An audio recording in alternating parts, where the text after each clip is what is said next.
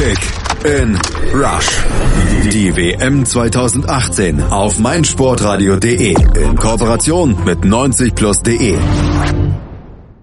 Für viele Experten war Frankreich vor dem Turnier der große WM-Favorit, doch diesen hohen Erwartungen wurde die Equipe Tricolore in ihrem WM-Auftaktspiel in der Gruppe C gegen Australien heute nicht unbedingt gerecht. Für den schmeichelhaften 2 zu 1 Sieg benötigten sie jede Menge Glück und einen abgefälschten Schuss von Paul Pogba, um einen Fehlstart in die WM zu verhindern. Was war los bei der Equipe Tricolore? Was bedeutet dieser holprige Start für die Ambitionen der Mannschaft und für die angenommene Favoritenstellung? Was haben die Australier gut gemacht? Was haben sie schlecht gemacht? All diese diesen Fragen widmen wir uns jetzt in der Analyse hier auf meinsportradio.de bei Kick in Rush, unserem WM-Podcast. Mein Name ist Malte Asmus und unser Experte von 90 Plus, heute Chris McCarthy. Hallo Chris.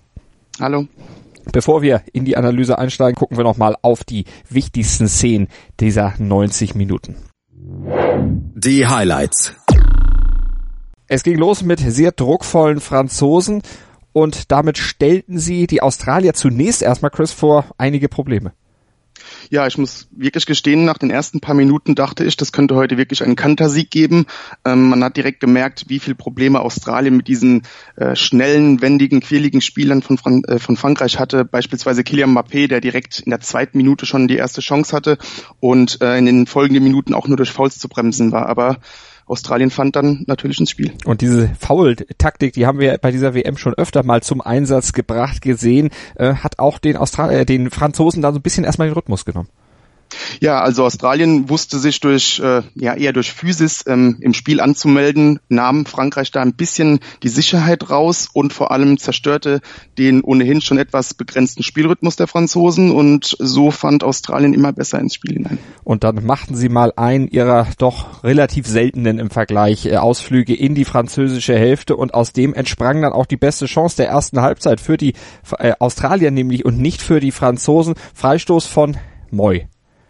Genau, Freistoß von Aaron Moy, der ähm, wer ein bisschen die Premier League verfolgt hat letzte Saison, weiß, dass Aaron Moy ein hervorragender Standardschütze ist. Das haben wir auch heute mehrmals gesehen und auch bei diesem Standard bringt er den Ball sehr scharf hinein.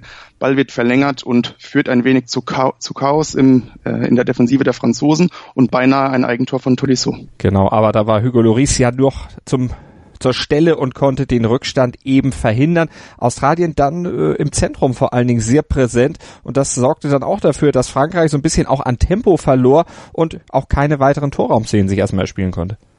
Richtig, gerade Aaron Moy, äh, für mich, ja, ich will jetzt nicht spoilern, aber der, der beste Mann auf dem Platz, mhm. zusammen mit Jedinak äh, in der Mittelfeldzentrale. Ähm, die beiden gewannen immer mehr Kontrolle über das gesamte Spiel, ähm, profitierten allerdings auch davon, dass Pogba einen sehr schwachen Tag erwischte. Und so kam Australien gerade in diesem Mittelfeldduell immer besser zur Geltung und bremste ähm, den französischen Offensivfluss komplett und somit waren auch die hervorragenden Einzelspieler in der Offensive der Franzosen etwas, ja, wurden etwas aus dem Spiel genommen. Es gab dann immer noch mal Situationen, wo die Franzosen dann im Strafraum doch mal an den Ball kamen, aber da waren sie irgendwie nicht gedankenschnell genug und wenn sie dann doch mal gefährlich an den Ball kamen, dann war da doch immer noch ein australisches Bein dazwischen. Ja, absolut. Also die, die Offensivaktion von Frankreich eigentlich immer ähm, Einzelaktionen begünstigt durch die deutlich bessere individuelle Qualität. Und ja, Australien ver verteidigte natürlich sehr leidenschaftlich, war immer zur Stelle, war sehr hoch konzentriert und so konnte man immer noch irgendwie ein Bein dazwischen bekommen und äh, die absoluten Top-Chancen für Frankreich verhindern. Ähnliches Bild dann auch im zweiten Durchgang zu Beginn. Die bessere Chance dann erstmal wieder bei den Australiern im Strafraum. Da war Andrew Nabut äh, vorne in der gefährlichen Situation, aber da konnte dann auch noch in letzter Sekunde geklärt werden und dann kam es zum Gegenzug und zum ersten richtig auch mal gut ausgespielten Konter der Franzosen und dann zum Foul an Griezmann. Genau, da hat man gesehen, wie konterstark Frankreich ist. Ähm, ein, ein Mittel, das natürlich gegen tiefstehende Australier äh, selten angewandt werden konnte. Und dann gab es eben den Elfmeter. Ähm, Foul von Risden. Ich würde es nicht entscheiden wollen, ob er den Ball berührt. Tendenziell eher nein.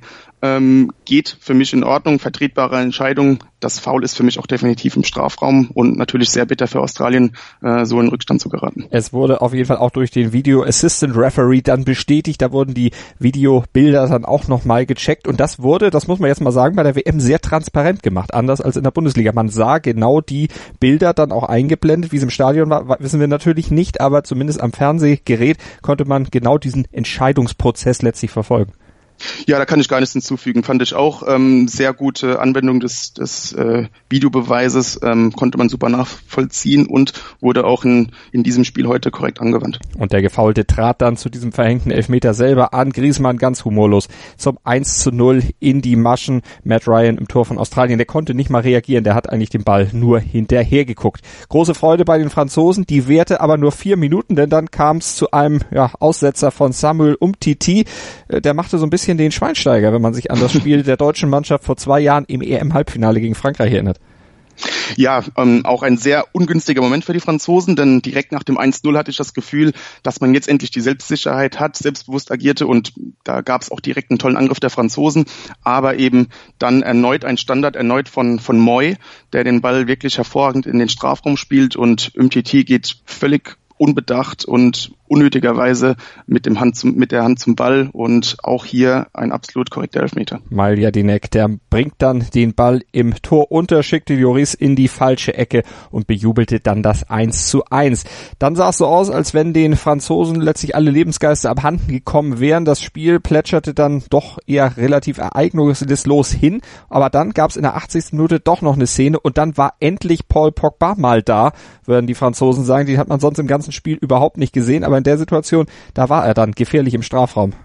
Genau, es war diese eine Situation, äh, bei der man diese diese hervorragende individuelle Qualität von Pogba wirklich sehen konnte. Er ergriff sich endlich mal ein Herz im Spiel, ähm, war durch diese, diese bekannte Dynamik von ihm wirklich nicht zu bremsen, sehr spielintelligent initiierte da, er da gleich zwei Doppelpässe. Ähm, man muss auch erwähnen, dass Olivier Giroud da eine sehr belebende Komponente war, da kommen wir gleich noch zu, mhm. ähm, wusste auch hier mit Pogba hervorragend zu kombinieren. Und klar, der Abschluss war etwas glücklich abgefälscht, war nicht so geplant, aber alleine durch diese Dynamik im Vorfeld ähm, hat sich Pogba durch diesen Moment absolut das Tor verdient. Und es war einfach der, der spielentscheidende Moment, wo man wirklich fairerweise sagen muss, dass Pogba, Pogba dann einfach auch zur Stelle war. Und der Ball senkte sich dann an die Unterkante der Latte und sprang von dort hinter die Linie. Der Linienrichter, der, die Goal Line Technology hat's enthüllt. Der Ball war tatsächlich hinter der Linie und damit der 2 zu 1 Sieg der Franzosen perfekt. Wie es da jetzt genau im Einzelnen analytisch zukam, das werden wir gleich noch klären hier bei uns bei Kick and Rush auf meinsportradio.de bei der Analyse des Spiels Frankreich gegen Australien. Die Analyse. Chris McCarthy von 90 Plus analysiert jetzt mit mir diese Partie, die wir eben im Fernsehen verfolgen konnten. Frankreich gegen Australien, das Eröffnungsspiel der Gruppe C der WM 2018 in Russland. Chris, die Franzosen, die hatten sich ja einiges vorgenommen. Didier Deschamps, der hatte sich auch einiges einfallen lassen. Der hat nämlich in seinem 4-3-3-System seine Stürmer ein bisschen durcheinander gewürfelt. Ja, das war ein sehr interessantes Konzept. Ähm, Kylian Mbappé begann im Zentrum. Allerdings muss man hier betonen, dass wirklich keiner äh, ausschließlich, ausschließlich im, im Zentrum agierte. Äh, Griezmann rückte auch mal ins Zentrum oder auch Dembélé. Also die, die offensive Dreierreihe der Franzosen rotierte da ständig durch und ähm, es war auch ein Mittel, das den Australiern wirklich Probleme bereitete. Aber, wie wir es bereits andeuteten, das Mittelfeldspieler Franzosen kränkelte und so konnten diese, die besten Spieler quasi, die man im Kader hat, auch kaum in Szene gesetzt werden. Und dieses Mittelfeld steht und fällt bei den Franzosen natürlich mit einem Mann, mit Paul Pogba. Der hat jetzt das entscheidende Tor geschossen. Wir haben es euch eben schon näher beschrieben. Aber warum fand der so schwer, so mühevoll in dieses Spiel hinein? Das wirkte über weite Strecken ja, wie ein Fremdkörper, total lethargisch. Ja, absolut richtig. Und ähm, auch irgendwie sinnbildlich für seine Saison, die eigentlich ganz gut begann, aber auch bei Manchester United war er immer wieder zu lethargisch, zu behäbig. Ähm, ich weiß nicht, woran es liegt. Ähm, das ist ja jetzt unter, unter zwei Trainern der Fall. Aber ähm, könnte auch etwas mit seinem Selbstbewusstsein zu tun haben. Er weiß, welch Druck auf ihm lastet. Äh, die Erwartungshaltung bei ihm ist natürlich deutlich höher als bei anderen Spielern. Und ähm, damit scheint er nicht so zu, zurechtzukommen, ähm, wirkte etwas eingeschüchtert. Beim Tor haben wir ja gesehen, was er kann, wenn er sich wirklich ein Herz greift und äh, diese Dynamik, die ihn so auszeichnet, auch wirklich einsetzt. Aber im gesamten Spiel sonst war er einfach viel zu lethargisch mhm. und wirkte fast schon lustlos teilweise, verunsichert und das machte Frankreich wirklich zu schaffen, denn er ist wirklich diese, diese große, dieses große kreative Element im Mittelfeld, das, das einzige kreative Das färbte Element. richtig, wie konnte man sehen, auf die umliegenden Spieler sozusagen ab. Ähm, war die Mannschaft vielleicht auch zu jung? Kann man das vielleicht als Kritikpunkt angeben? Denn es war die jüngste französische WM-Startelf seit 88 Jahren, also seit 1930. Ja, ähm, würde ich aber nicht als, als den Hauptgrund sehen. Ähm, klar, ein, ein Dembele wirkte auch etwas überfordert am Anfang, äh, war nicht sein bestes Spiel, ganz und gar nicht. Äh, wirkte da auch etwas roh, sag ich mal, äh, noch nicht so wirklich feingeschliffen und wusste auch nicht, in welchen Situationen er sich vom Ball trennen soll. Aber insgesamt ist die Qualität dieser Spiele natürlich äh, einfach sehr hoch und dann ist für mich auch das Alter äh, relativ zweitrangig, zumal auch die jungen Spieler in diesem Kader wirklich schon über sehr viel Spielerfahrung verfügen auf dem höchsten Level. Da darf man natürlich bei so einem Spiel und äh, bei so einer Partie nicht den Gegner vergessen, denn der war ja auch noch da und man muss sagen, die Australier natürlich mit deutlich weniger Talent gesegnet als die Franzosen, aber das, was sie können und was sie in ihren Möglichkeiten haben, das haben sie gezeigt. Ja, auf jeden Fall. Also Australien überzeugte wirklich durch mannschaftliche Geschlossenheit, äh, Disziplin. Ähm, das Team verschob sehr konsequent. Äh, Aaron Moy ist hierbei besonders hervorzuheben. Er war der absolute Stratege auf dem Platz, äh, dirigierte seine Mannschaft, ging mit gutem Beispiel voran, auch sehr leidenschaftlich, bissig. Und ähm, wir haben es bereits angedeutet, er zusammen mit Jedinak im zentralen Mittelfeld, das war ausschlaggebend dafür, dass dieses unattraktive Konzept der Australier wirklich fast aufging und äh, man wusste wirklich Frankreich damit deutlich zu verunsichern und zu frustrieren. Bleiben wir bei Herrn Moy dann gleich nochmal. Du hast es ja schon vorweggenommen. Das ist unser Spieler des Spiels. Du hast ein paar Attribute von ihm auch schon genannt. Er war ja auch an wirklich allen gefährlichen Situationen der Australier beteiligt. Genau, da kommt auch so auch wieder seine äh, Stärke bei Standardsituationen dazu. Hat einen ausgezeichneten rechten Fuß, ähm, wusste die Bälle wirklich ganz gefährlich in den Strafraum zu bringen und äh, war auch nicht nur defensiv, sondern auch offensiv wirklich der spielentscheidende Mann bei den Australiern, äh, spielte da einige ähm, interessante Angriffe heraus. Und ja, er ist der absolute, das absolute Herzstück der Australier. Und ich denke, ohne ihn hätte man hier gewaltige Probleme gegen Frankreich gehabt, da wäre das Spiel nicht so knapp ausgegangen.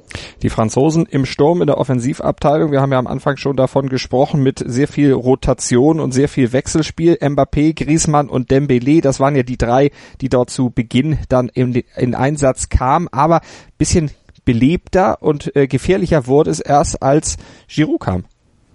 Ja, Giroud, ähm, ein sehr unterschätzter Spieler in meinen Augen. Das hat man in der Premier League schon immer wieder gesehen ähm, ist natürlich sehr groß, physisch stark, kopfballstark. Er weiß die Bälle hervorragend abzuschirmen und für mich seine allergrößte Qualität ist, dass er mit dem Rücken zum Tor ähm, so schwer zu bremsen ist. Er ist sehr spielintelligent, weiß mit sehr wenig Ballkontakten seine Mitspieler in Szene zu setzen. Das hat in dieser Saison in der Rückrunde bei Chelsea hervorragend mit äh, Eden Hazard geklappt. Und rückblickend ist man natürlich schlauer, aber ich denke, Giroud hätte das französische Spiel gerade aufgrund äh, des schwachen Auftritts im Mittelfeld ähm, auch schon früher etwas äh, besser beleben können. Hat er dann auch gemacht. Er war auch bei dem 2-1 durch Giroud äh, ein Entscheid äh, 2-1 durch Pogba ähm, ein, eine entscheidende Figur, gerade weil er wieder diese Stärke mit dem Rücken zum Tor so gut einsetzte und äh, Pogba gut in Szene setzte. Also gerade gegen schwächere Mannschaften, die viel mehr Wert auf Physis legen, könnte Giroud wirklich eine interessante Option von Beginn an sein. Wie sieht's denn jetzt in der Gruppe aus? Wie würdest du jetzt dieses 2 zu 1 der Franzosen einordnen? Ein Sieg auf jeden Fall, der ganz große Druck, der ist jetzt vielleicht erstmal von den Franzosen dann auch ein bisschen abgewichen, zumindest was das Ergebnis anbelangt, hat man ja eine ganz ordentliche Ausgangsposition jetzt für die zwei weiteren Spiele in dieser Gruppe. Wie würdest du es jetzt bewerten? Ähm, das Spiel, das darf man nicht überbewerten. Das, das ist logisch. Ähm, es war das erste Spiel. Auf Frankreich lastet ein enormer Druck. Man gilt als Mitfavorit um den Titel. Und äh, gerade gegen Australien in ein Turnier zu starten, wo eigentlich jeder damit rechnet, dass du das Spiel deutlich gewinnen solltest, ist natürlich sehr undankbar, gerade auch, weil Australien wirklich ein sehr unbequemer Gegner ist. Das haben wir heute eindrucksvoll gesehen. Ähm, ich denke, Frankreich sollte einfach zufrieden sein, dass man das Spiel gewonnen hat, egal wie. Der große Druck ist jetzt erstmal weg und ähm, dieses Spiel sollte dann insgesamt dann doch eher befreiend wirken, da man diese ersten drei Punkte auch geholt hat. Und mit etwas, mit etwas Glück ähm, aus Perspektive der Franzosen ähm, dürfte auch Paul Pogba ein bisschen an Sicherheit gewinnen. Er war jetzt doch der spielentscheidende Mann am Ende.